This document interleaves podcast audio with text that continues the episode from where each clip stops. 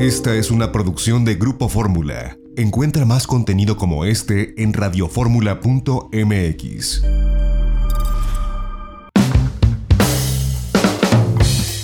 Pues muchísimas gracias, maestra Gloria Guevara, por eh, concedernos esta entrevista para la audiencia de Radio y Telefórmula. ¿Cómo le va? Bien, muy bien, muchas gracias. Un saludo desde Londres para ti, tu auditorio. Muchas gracias. Pues bueno, el World Travel and Tourism Council ha marcado eh, de nueva cuenta pues eh, pauta en los buenos oficios del turismo, ahora en esta crisis tan severa en la que, bueno, pues está sumida prácticamente el turismo mundial cuéntenos un poco de estos protocolos, este Safe Travels, esta certificación, que en realidad pues le ha devuelto o le está empezando a devolver la confianza tanto a consumidores finales como a destinos. ¿Qué tan complejo fue llegar a pues un protocolo global de esta naturaleza? Claro, muchísimas gracias primero que nada por el espacio. Déjame nada más ponerlo en contexto, si me permites rápidamente, por qué los protocolos, ¿no? Como sabemos, viajes y turismo contribuye con el 10% del PIB mundial, empleamos 330 millones de personas, este es uno de cada 10 y como bien lo mencionaste, esta es una crisis sin precedente. Para nosotros es muy importante aprender los errores del pasado y no volver a cometer los mismos y también aprender de los aciertos. Uno de los errores fue que vivimos después del 9-11 que se implementaron protocolos de forma independiente, sin la contribución del sector privado y cada país implementó sus protocolos de seguridad. Eso generó una gran desconfianza en los viajeros. Los últimos, los primeros vuelos, de hecho, después de, los ataques terroristas, pasabas por aeropuertos y el sentir era que te preguntabas por qué estabas viajando, ¿no? Te daba mucho más desconfianza. Y a consecuencia, una de las razones, porque hubo muchas, tardamos pues cuatro años y medio en recuperar este sector tan relevante y tan importante. Estamos viviendo algo sin precedentes que no queremos cometer ese mismo error y fue por eso que desde el WTTC, que representa el sector privado global, mundial, definimos estos protocolos. ¿Por qué? Porque primero hay que considerar la información de la Organización Mundial de Salud, de CDC, el conocimiento también, por ejemplo, de nuestros members, hoteles nuestros que se ofrecieron a doctores y enfermeras para atender a los pacientes de COVID y que han podido mantener esas instalaciones libres de COVID. Todo ese conocimiento fue incorporado en los primeros protocolos que sacamos de hospitalidad y más de 22 firmas mundiales, entre esas varias mexicanas participaron en, la creación de estos protocolos para definir de alguna forma cuáles son estos procesos que nos van a permitir recuperar la confianza, como tú lo dices. Recuperar la confianza del viajero es fundamental. Entonces, empezamos con los protocolos de hospitalidad, luego seguimos con compras del aire libre. Hoy tenemos ya nueve o diez protocolos para diferentes industrias, porque son verticales por industria. Y sumado a esto, lanzamos una estampa Safe Travels para que los viajeros pudieran identificar quién ya implementó esos protocolos que van a ayudar a reducir el riesgo de que te, te tengas COVID, ¿no? te contagies. Entonces, este es un esfuerzo mundial sin precedente que está haciendo el sector privado en conjunto con expertos de salud y gobiernos para recuperar la confianza del viajero. La próxima vez que tú viajes tengas exactamente la misma experiencia, sea consistente y te sientas bien y reduzcamos al mismo tiempo el riesgo. Supimos que, por ejemplo, en México, Quintana Roo, Cancún fueron de los primeros en obtener esta, esta, certificación de Safe Travels, después otros destinos en Baja California Sur y así a lo largo del mundo. Mira, es muy importante aquí aclarar dos cosas. No es en realidad una certificación y sí es, eh, eh, como decía, una estandarización a nivel global, ¿no? Originalmente los protocolos fueron diseñados para que nosotros mismos los implementáramos y ofreciéramos una experiencia consistente. Nuestros hoteles, members de WTTC, por ejemplo, si tú vas a un hotel del grupo Palas, de Posadas, o un Hilton Intercontinental, tuvieras la experiencia igual con todas las medidas de sanidad y de higiene y para reducir el riesgo. Ahora, por petición de algunos países nos pidieron utilizar esta estampa, porque la estampa la diseñamos para que los viajeros identificaran que nosotros implementamos nuestros protocolos. Fue algo que, te confieso, no era planeado originalmente y en un principio pues no sabíamos si era correcto o no otorgarla a países. Después entendimos la lógica y dijimos que sí. Fueron cinco países o destinos los primeros y ahí Quintana Roo iba muy avanzado con sus protocolos por eso es que también lo, otorgamos a Quintana Roo, Portugal, Arabia Saudita, por ejemplo, fueron de los primeros países.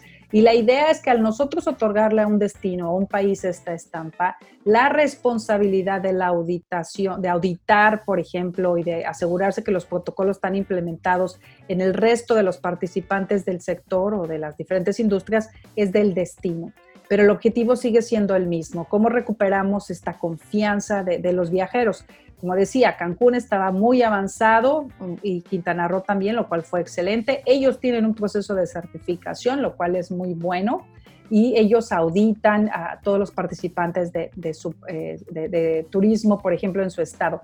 Luego vino Yucatán, Jalisco, Baja California Sur, por supuesto que también estaba muy avanzado y también implementaron estos protocolos. Ahora, lo importante aquí es que los protocolos sean los mismos, que estén homologados. Si un destino tiene protocolos en contra, es cuando nosotros no otorgamos la estampa. Tienen que ser los mismos. Y estos obviamente que van a ser los mismos si seguimos las guías de los expertos en salud y de la Organización Mundial de Salud, ¿no? que, por ejemplo, te dicen, tienes que usar una máscara cada vez que te subas a un avión o en todas formas de transporte. Eso está claro, lo ha dicho la Organización Mundial de Salud muchísimas veces. Eso es parte de los protocolos. La gente no puede tocar la comida, entonces el módulo de los buffets, como por ejemplo, tiene que cambiar, te tienen que servir ahora, tú no puedes estar tocando toda la comida. Son ejemplos simplemente, pero todos están alineados con ciencia, con, con la ciencia, con los datos, con la información médica que han proporcionado los expertos. Y como decía, es un proceso relativamente sencillo, pero es, incluye, un compromiso grande que hay que estandarizarlo, sobre todo para el beneficio de los trabajadores, de los turistas y de todos en general, ¿no? Para controlar eh, sobre todo los contagios. Esto, bueno, eh, la WTTC sabemos que dentro de la industria turística, pues es eh, una de las organizaciones más relevantes que más reconocimiento tiene Definitivamente, mira, hay dos organismos en el mundo que son los más relevantes en turismo. Uno representa el sector público, que es la Organización Mundial de Turismo, que tiene más de 150 o 100 países afiliados como sus eh, miembros. Y el otro, como decías bien, es el WTTC o el Consejo Mundial de Turismo, que representamos el sector privado. Somos la voz del sector privado en el mundo con más de 200 CEOs como nuestros members por eso se creó este organismo hace 30 años y por eso hacemos investigación de mercado para medir ese impacto. Como tú bien mencionas, nuestro objetivo no es tanto la interlocución con el viajero, nuestro objetivo es alinear al sector privado mundial y definir las estrategias en conjunto y trabajar con el sector público de la mano para permitir un crecimiento sustentable, un crecimiento positivo y generar empleo, ¿verdad? Y reducir pobreza y tener un gran impacto social en más de 185 países que hoy en el mundo se benefician del turismo. Entonces, esa es nuestra labor y por eso en este caso pues hemos hecho algo que no habíamos hecho antes, pero es volviendo a lo mismo, aprendiendo del pasado, de lo que ocurrió en el 911 y también aprendiendo, por ejemplo, de la crisis financiera del 2008. Nosotros, como te decía, analizamos 90 crisis en los últimos 20 años, sacamos un reporte en noviembre pasado, porque todas las crisis, desde un huracán, un ataque terrorista, todo afecta a turismo, como lo sabemos, y hacemos mucho énfasis en aprender del pasado. La del 2008 nos recuperamos muy rápido, nos recuperamos en promedio en 18 meses en el mundo. Fue una crisis más fuerte que la del 9-11. ¿Por qué fue eso? porque trabajamos de la mano. El sector público y privado, se utilizó la plataforma, se creó de hecho la plataforma del G20 y eso nos permitió avanzar más rápido y saber exactamente qué iba a ocurrir y cuándo. Entonces, es muy importante que en esta pandemia sin precedente, donde no ha habido la mejor coordinación entre países, como hemos visto en el mundo, el sector privado de, de, alguna forma lidere los esfuerzos y por eso es que desde el WTTC trabajamos con los más de 200 CEOs y con el sector y todos los diferentes organismos y muy de la mano con la OMT, con la OCDE y con todos eh, para salir adelante, porque es eh, para beneficio de, todos los que somos parte de este sector, de los millones y millones de familias, ¿no?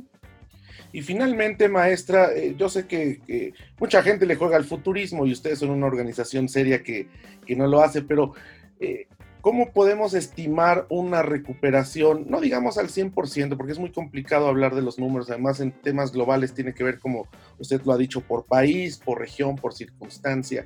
Esa es una pregunta excelente y tenemos nosotros tres diferentes escenarios. Mucho va a depender de lo que ocurra en este verano. Hemos tenido, desafortunadamente, hemos visto más de 100 millones de empleos impactados y sabemos que esa cifra puede crecer hasta lo doble si no se toman las medidas correctas. Las pandemias primeras que ocurrieron en los últimos 20 años tardamos 35, 34 meses en recuperarnos. La última fue 10 meses. Ahora esas pandemias fueron regionales, los virus diferentes, porque podíamos identificarlos por los síntomas, quién estaba enfermo y los pudimos aislar. Nosotros lanzamos cuatro principios súper importantes que creemos que son fundamentales para esta recuperación, que los hemos venido comunicando. La coordinación público-privada y entre países, los protocolos que hemos hablado y que tú ya mencionaste, el hacer las pruebas y el contact tracing famoso, el rastreo, es fundamental incluir ese componente en la experiencia de viajes y que los países lo tomen en serio. Y una cuarta es seguir apoyando el sector durante esta recuperación. No todos los países se van a recuperar al mismo tiempo. Vamos a ver unos más rápido que otros, dependiendo de la implementación de estas medidas. Hay algunas noticias positivas que hemos visto de China. Por ejemplo, China ya se recuperó en un 80% su turismo nacional. Es una cifra muy importante y en un corto plazo que fue, y hay que reconsiderar que para ellos el 85% de su PIB turístico es nacional, entonces ellos ya están dándole la vuelta a esta crisis de forma significativa. Vemos otros países también que ya se inició una recuperación. Aquí en Europa esperamos que en verano, porque la recuperación es nacional, luego regional y luego internacional. Aquí en Europa esperamos que en verano tengamos buenas noticias. Lo que sí es que depende de todos, no es algo que solamente esté el sector privado, los gobiernos tienen un rol fundamental y los viajeros también, los ciudadanos, ¿no? Muchas gracias, maestra. Al contrario, muchas gracias y un saludo.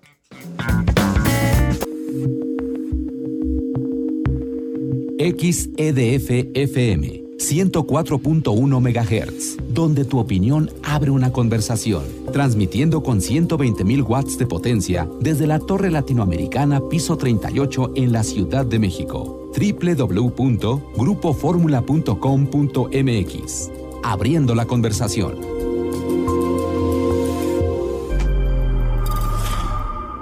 Esta fue una producción de Grupo Fórmula. Encuentra más contenido como este en radioformula.mx.